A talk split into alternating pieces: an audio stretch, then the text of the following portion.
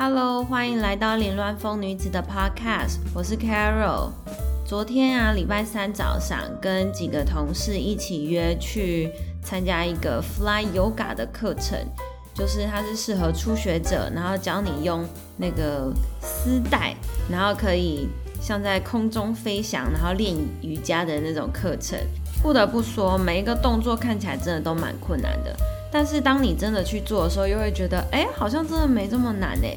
只是当天上完课下来，觉得身体没有什么不适，可能有一些地方有点痛，因为被那个丝带勒得有一点紧。但是今天早上醒来，真的全身酸痛，我一度以为自己是不是感冒或是确诊之类的，全身超痛的，然后还有一些地方淤青这样。不过很推荐大家试试看，就是。如果你没有尝试过的话，这是一个很棒的体验。而且我有一些同事，他们就是做完这次瑜伽之后，他们决定要报名上课，感觉可以推荐大家去试试看。瑜伽结束之后啊，我去迪卡侬，就是想要买网球拍。我之前呃体育课的时候好像有上过一次网球，但是那一次只有学发球，我就已经觉得很难了。但后来就是看到我有个朋友，他很喜欢打网球，他大学的时候也会打网球。就觉得很酷，而且电视上常常会有网球比赛，然后就想要学一下。终于最近看到我有之前的同事在约要打网球，想说我来买个网球拍，自己练习看看好了。但是因为我身边没有人可以陪我练，所以就买了一个就是练习的一个底座，然后上面有一颗球，球上面绑了一条线。然后你在练习打的时候，你的球就不会跑太远，所以你也可以不用找另外一个人啊，然后他球会自动弹回来，就可以一个人练习打这样。然后我今天早上去我家顶楼试着要打打看，但是因为那个空间就是好像也不太够，然后那个握把我也不太会握，然后球一直弹走，我几乎练了半个小时，有二十五分钟都在捡球，所以可能下次还是要跟会打球的人去练习看看。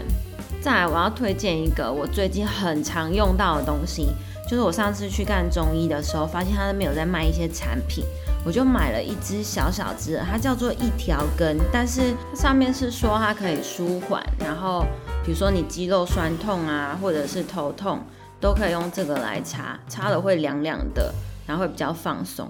我那时候买了一个小根的，它大概五毛四十块，然后我用了之后觉得哇，也太好用了吧。就是上线上课一直用滑鼠，手有点不舒服，擦了也有用。然后肩颈不舒服，擦了也有用。我第二次去就买了四根小条的，然后一个超级大，然后打的是用喷的，然后就开始到处给身边的人用用看。然后我妈说就是跟薄荷条一样意思啊，但我觉得用起来不一样，它用起来会有一点热热，然后后来会变有点凉凉的感觉，很推大家用用看。但是我发现我那时候去找的时候，它有很多种不同品牌。这个是瑞元，瑞元的一条根，好，推荐大家用用看。然后今天的 podcast 呢，主要是要跟大家聊我所有曾经做过的工作。就我从高中毕业到现在，总共换过的工作，大概我有印象的有十个了。所以我不确定我忘记的还有几个，那就来聊聊我做过的工作吧。从我刚刚考上大学那个暑假，我就。找一份那个电话行销的工作，就是跟教育产品相关的电话行销，然后要打电话去人家家里面，跟他说我们这个商品啊怎样子对学生很有帮助啊，然后希望他们让我们的外勤人员可以去他们家，就是给他们看说这东西多好用，只要有谈成功，就是可以到他家，不一定要买产品就可以有奖金，然后如果对方买了产品，你还可以再抽另外一笔奖金。所以，我记得这份工作那时候我做到后来，我很不开心，因为他们得到的学生电话大部分都是学校卖的，就很意外吧，都是学校卖的哦，或者是人家不知道用什么方式去学校得到，然后他得到，比如说这个学校班级里面其中一个学生的电话，然后他就会用呃说话技巧，就跟他说，哎，那个某某某，呃，你有没有？呃，同学的名字啊，或是你有没有知道什么同学，你的好朋友家里电话啊？然后就说，呃，我是从哪里知道你们家的电话？然后大家都就是这样互相推荐，然后想要跟你聊一下啊，你跟你那个好朋友是谁啊？然后平常都做什么事啊？就假装在跟他聊天，然后去获得这班上其他同学的电话。然后有一些人家里面是爷爷奶奶在带小朋友的，然后他们就会比较不懂，他就觉得说哦，所以这是对学生有帮助的，是不是？而且他还会就是以为是学校老师打来的，然后就会很客气这样子。可是就是我觉得这应该是话术，因为我们有一张纸，就是只能照着上面讲，然后主管会坐在你前面，所以你如果开始没有照着那张纸讲，他就会开始看着你呀，然后教你说要怎么讲这样。然后他们就是得到其他人电话之后，就会就是在推销，然后找人家去他们家推销。里面最难的，我觉得就是你要怎么样说服他，然后还跟他要到地址。必须说，我觉得当时在卖那产品真的不是这么好用的东西，所以我个人本身就不推荐。所以当我去做这件事情的时候，去推销这个产品的时候，我就觉得。有点在违背良心的感觉，而且那些小朋友家里可能经济也不是这么允许，但他们为了以为这是对学生有帮助的，所以就花钱买。我觉得良心过意不去，所以那时候只做了大概不到一个月左右，我就离职了。这是第一份工作，然后这份工作完到大学开学前，好像就没有再做其他工作了。然后大一的暑假，我回高雄，在家里附近的加油站打工，因为那时候不知道要去找什么工作，然后附近的加油站在就是真工读生，然后我到加油站骑车不用五分钟，所以想说就近。只是那时候的上班时间其实很硬，就早上七点半要打卡，所以我七点前就要先起来吃早餐了嘛，然后七点半直接上到晚上五点半。所以这样子算下来是将近十个小时，因为中间中午的时间我们没有固定的午休时间，所以是所有员工轮流去吃饭，然后你吃完就出来，因为要换下一个人。那个时候一天站差不多十个小时，觉得超累，而且做两个月，每天都九点多十点就可以准时睡着，觉得很棒。我记得我第一天做完一整天站着十个小时，回到家晚上睡觉。然后因为就很少这样一天站十个小时，我小腿超酸，但是我又超累，超想睡。然后我就一边睡，然后一边就是在那边哭。可是我又起不来，不想要起来按摩我的脚。然后我妹就爬起来想说，不知道我在哭什么。我就是说我脚好酸，脚好痛。结果我有印象，她就是起来帮我按我的小腿，按到我睡着，而且我根本不知道她什么时候停的。然后我就这样过了两个月。存了一些钱，买了我的机车，这样。后来开学之后，我回台中上学，我就找了附近的保雅打工，也是做工读生。然后是轮班制的，所以其实没有到很累啦，就学校下课，然后去上班这样子，其实挺轻松的。你就只要顾排面，然后补货，还有擦地板，大概就这样子。后来暑假我又回高雄，然后这一次刚好我的朋友。他妈妈是在学校，就是暑期辅导那种课后班的主任，然后要想要找老师，他就问说有没有要试试看。那时候我就觉得说，哎，这工作蛮酷的，我想要试试看。反正也没有这类的经验，然后也没有什么老师的背景啊，就想说去试试看这样子。然后做了两个多月，因为其实小朋友开学，大学生还没有开学嘛，所以我一直。暑期辅导，当他们班导师，还有英文老师，到他们开学之后是课后辅导，就他们小学下课之后留下来辅导一些学校的功课啊，或者是比较弱的科目。我发现我好像暑假找的工作都是要早起的，诶，就像加油站也是早上七点半，去学校上班也是要早上七点半以前要到，但是那阵子的生活真的就会比较有规律。然后我发现，我也是做这份工作之后，我才发现说，哎，我其实蛮喜欢当老师的这个工作，就是可以接触学生啊，接触小朋友，我很喜欢小朋友，跟他们相处的时候，感觉比较轻松自在，可以做自己的感觉。但开学之后，我又回台中，然后那时候应该算是大四了吧，然后就有一些课比较忙啊，加上我那时候有找在台北的一份工作。所以，我大四下其实是在台北工作，就是在一间保险公司当内勤的行政人员。我当时觉得这是一份超棒的工作，诶，就是它没有固定的上下班时间，你只要晚到的话，你那天就是晚下班；你如果早到，你就会提早下班。然后它就是看你打卡的时间这样。然后中午休息时间也蛮长的，你可以自己出去外面吃，或者是在公司跟大家一起叫便当，或者是你也可以自己带东西来吃都可以。然后工作环境也蛮快乐的，就是我们一群，我觉得我们比较像是攻读生吧，就是正直的攻读生。我们大家就坐在一起，然后可以聊天，大部分都是学生。那时候觉得这个工作很轻松，很棒，然后可以交朋友，还可以聊天。可是做了几个月下来之后啊，快要毕业了，就有点焦虑，说这真的是我想要做的工作吗？因为如果真的成为那间公司的正式员工，你的工作其实算是责任制的，就是你没有办法准时下班，然后没有办法把你的工作延到隔天做，你今天该完成的都要完成才能离开。结果有一天，我们协理就跑来问我说：“哎，你要不要毕业之后就来当我们正式员工啊？就当正职人员喽？”然后我就吓到，我就离职了。我下一周我就离职了。然后我的下一份工作是在和家人当英文老师。那时候基本上隔不到几天我就换到这份工作。那时候还去总部训练了三天吧，我记得。然后大家都觉得我长得很像一个就是歌手。那时候我猜不出来。就最后他们几个就是一起去私训的人讨论完之后就说啊，他们想到了。他们觉得我长得像五月天的阿信，他们说你是不是阿信的妹妹？想说阿信变女生好像没有算很好看，所以这算是夸奖吗？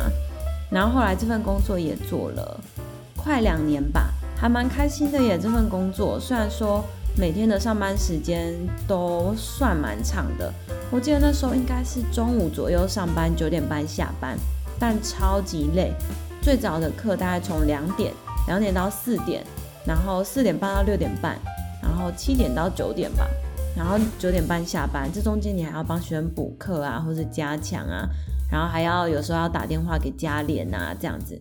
但是我觉得这份工作做起来我很开心，也是从这份工作之后，我就认定老师这份职业好像是我最向往的。